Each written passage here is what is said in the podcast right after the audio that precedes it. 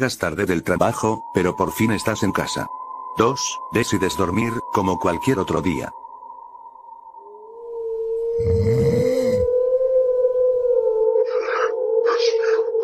3. Despiertas por susurros, pero rápidamente notas que no te puedes mover ni hablar.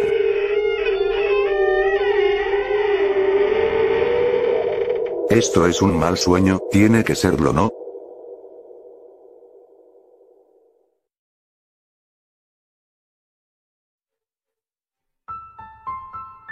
Una terramosa que trabaja en una empresa de transporte interprovincial. Hace tan solo tres meses diste a luz a tu bebé y es por eso que recién vuelves al trabajo.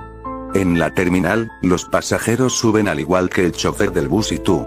En el camino todo transcurre con normalidad hasta que llegan a una zona muy riesgosa por sus curvas peligrosas. Esta parte de la carretera se ubica entre el Océano Pacífico y la Cordillera Occidental. Le dices al chofer que baje la velocidad pero no te hace caso. Al frente ves un tráiler que también va muy rápido. El conductor del tráiler invade tu carril. Chocan. El bus en el que ibas está a punto de caer a más de 200 metros. Aceptas tu destino. Incidente del 2 de enero del 2018, Perú. Pasamayo, la curva del diablo. Es un hombre divorciado. Para tu fortuna, ganaste la custodia de tu hija. Darías la vida por ella. La parte negativa, es que te has vuelto dependiente a las sustancias psicotrópicas. Tu cumpleaños se acerca. No hay nadie que te lo celebre. Así que optas por festejarlo a tu manera, al fin y al cabo, tienes cierta experiencia con lo que consumes. Cierras puertas y ventanas. Eso asegura que no te hagas ningún daño. Colocas a tu hija en su cuna, se ve tan preciosa mientras duerme. Al ser tu cumpleaños, decides darte un pequeño lujo. Algo más fuerte que de costumbre. Oh Dios. Se siente tan bien. Esto será memorable. Un hambre insaciable te invade. A falta de conservas, decides cocinar algo fresco, un pastel de carne suena muy bien. Cortas, sazonas y pruebas. Es perfecto, hora de meterlo al horno. Nada mal para ser tu primera vez cocinando. Pero... Espera un momento. ¿Tu nevera acaso no estaba vacía? ¿De dónde sacaste la carne?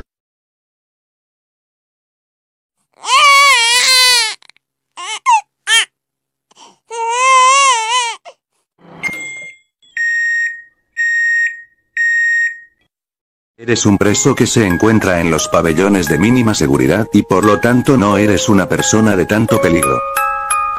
Escuchas ruidos extraños en los pabellones de arriba y te pones nervioso.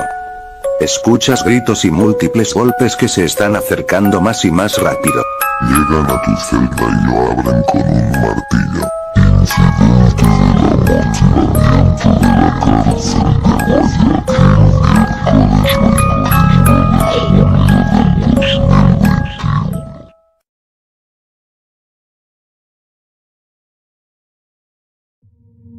Eres un joven universitario común y corriente, que tiene buenas calificaciones y sin deudas.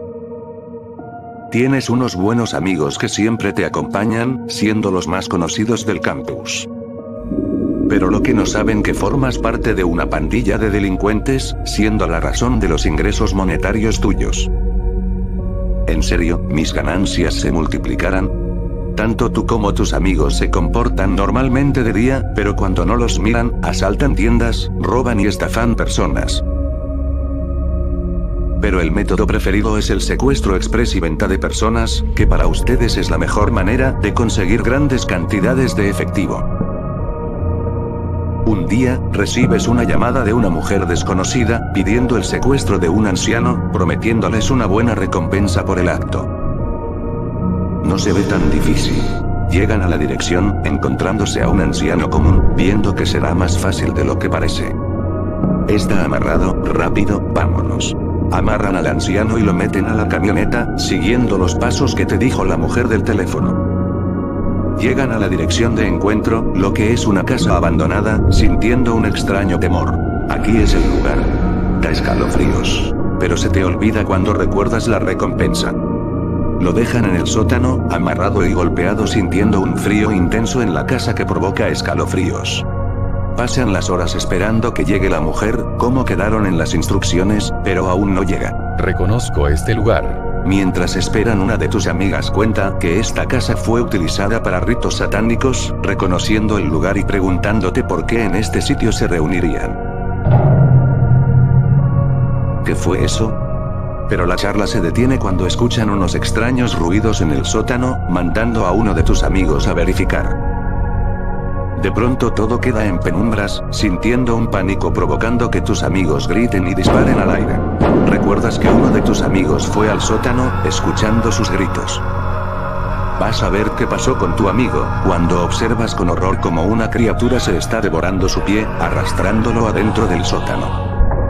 Van a rescatarlo tú y uno de tus camaradas, encontrando un túnel que no han visto. Armados siguen los rastros de sangre, observando que el túnel se está volviendo más tenebroso.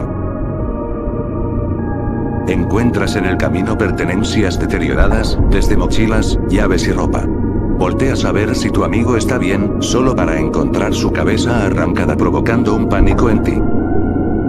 Logras encontrar en tu vida una salida del túnel, pero logras observar a alguien viniendo hacia ti, con una figura no humana. Dándote cuenta que estás en el lugar donde hacían los ritos, aumentando tu terror al ver los cuerpos de tus amigos en el lugar. Ese ser está a tus espaldas, apretando tu cuello, escuchando por última vez como la voz de un anciano pasa a ser de mujer que reconoces con horror.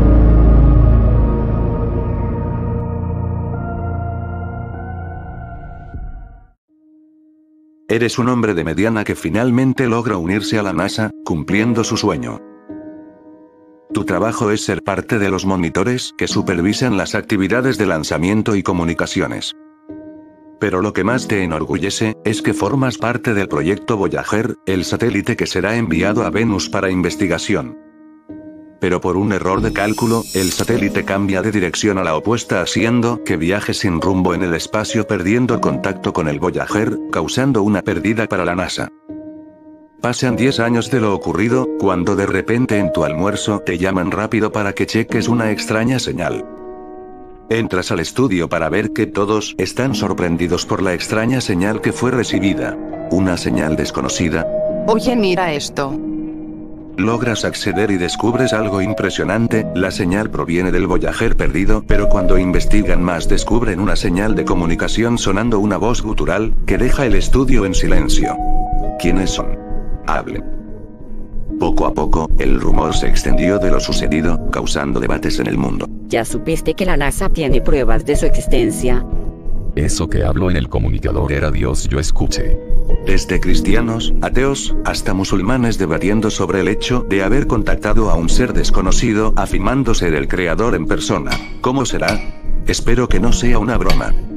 Dices con voz temblorosa, que lo están escuchando, viendo que las coordenadas de donde provienen son de año luz de distancia, tú dices que es imposible la comunicación, a menos que Dios nos hable, sonando un rugido al escuchar esa palabra como una afirmación. ¿Escucharon? Es imposible. Todos escuchan sobre lo ocurrido, causando un debate en el lugar, preguntando si esto es real, están hablando con el mismo creador por medio del satélite. Pero la noticia llega a personas de alto poder, que están pidiendo pruebas de lo que ha ocurrido, si en verdad es Dios, que se muestre ante todos. Esto ya se está pasando, queremos verlo. Por decisión, le pides a aquel ser que se muestre ante todos, porque están dudando de su existencia, recibiendo un silencio en el otro aldo, teniendo una idea, pides que se muestre solo ante ti como prueba en el estudio. Al momento de decir eso, se avista en el mundo una enorme oscuridad llegando a la Tierra, causando el pánico en el mundo. ¿Qué está pasando? ¿Por qué todo se oscureció? Todos salen del edificio y del estudio para lo que va a suceder, ya que solo se mostrará ante ti en su verdadera forma física. Ya estamos todos fuera, haz tu parte. Pidiendo que si todo sale bien, él les dirá cómo es su rostro y más, aguardando tus compañeros por si ocurre algo. Pasa el tiempo cuando escuchan un rugido en el mundo y ven desaparecer del mundo aquella oscuridad para encontrar a pesar del extraño clima del lugar. Allá está. Solo para encontrarte muerto de un ataque cardíaco con los ojos quemados y el cabello totalmente blanco del horror por lo que has visto, dejando una respuesta para la humanidad, aún no estamos listos para ver la cara a Dios. Eres un padre ecuatoriano y vas a tomar la confesión de un sospechoso de asesinato a varias niñas pequeñas. 2. Llegas a la comisaría y escuchas su confesión. Padre, he pecado. Soy la revelación de los seres humanos, porque todavía no he plantado una semilla. No hay amor. Siempre busqué a las nenas que tuvieran los ojos más inocentes. Prefiero a las niñas de Ecuador. Son más dóciles y fáciles de engañar. Las de Colombia son las más guapas, pero muy desconfiadas. Una vez que lograba raptarlas, las golpeaba y las violaba. Había un momento divino cuando ponía mis manos alrededor del cuello y observaba cómo se iba apagando la luz de sus ojos. Solo aquellos que matan saben a qué me refiero. Solo era bueno si podía ver sus ojos. Nunca maté a nadie de noche, habría sido un total desperdicio en la oscuridad, tenía que verlas a la luz del día. Logré asesinar al menos a 110 muchachas en Ecuador, 100 en Colombia y a más de 100 en Perú. Sáquenme de aquí, no puedo seguir escuchando más. 3. Ves en las noticias que el asesino va a ser condenado a cadena perpetua. 4. Debido a que el asesino es un inmigrante colombiano, deciden deportarlo a su país y estando ahí, lo dejan en libertad quedando impune. 5. Puede estar en cualquier parte y nunca más se sabe más de él.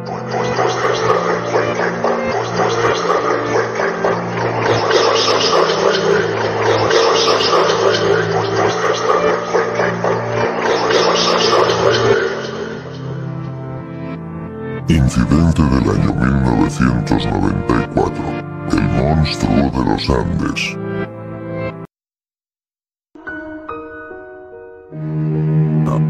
Eres un poblano que toma bebidas alcohólicas con su sobrino, cerca de una guardería. 2. Una maestra llama a la policía acusándolos de ser supuestos secuestradores de niños. 3. Son llevados a la comisaría, y esperan un juicio de las autoridades. 4. Una multitud enfurecida llega con amenazas de quemar vivos a los supuestos secuestradores. 5. Entran por la fuerza y quedan a merced de los pobladores. 6.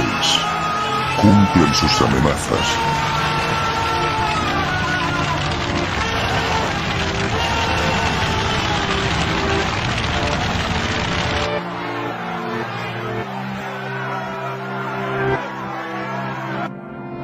Incidente del 29 de agosto del 2018. Linchamiento a inocentes en Acatlán de Osorio, Puebla.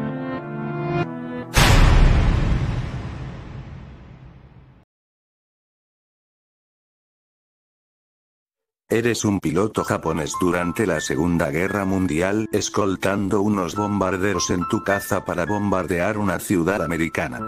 Te pierdes y no ves a los bombarderos escoltados. Espera. ¿Qué es eso?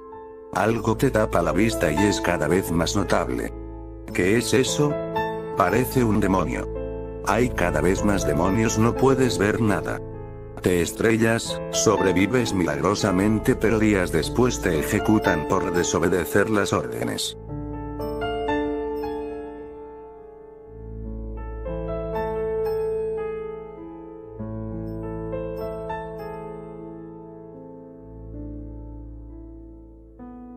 Eres un bebé que está gateando por su casa. Tu mamá empieza a hervir agua y deja un vaso con agua caliente en la cocina.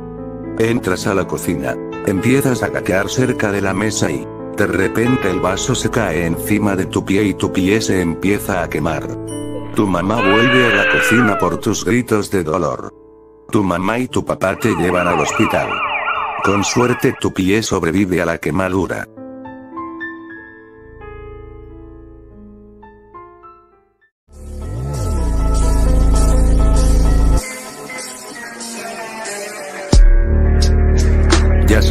Podcast, no olvides visitar mi canal de YouTube, cuídate.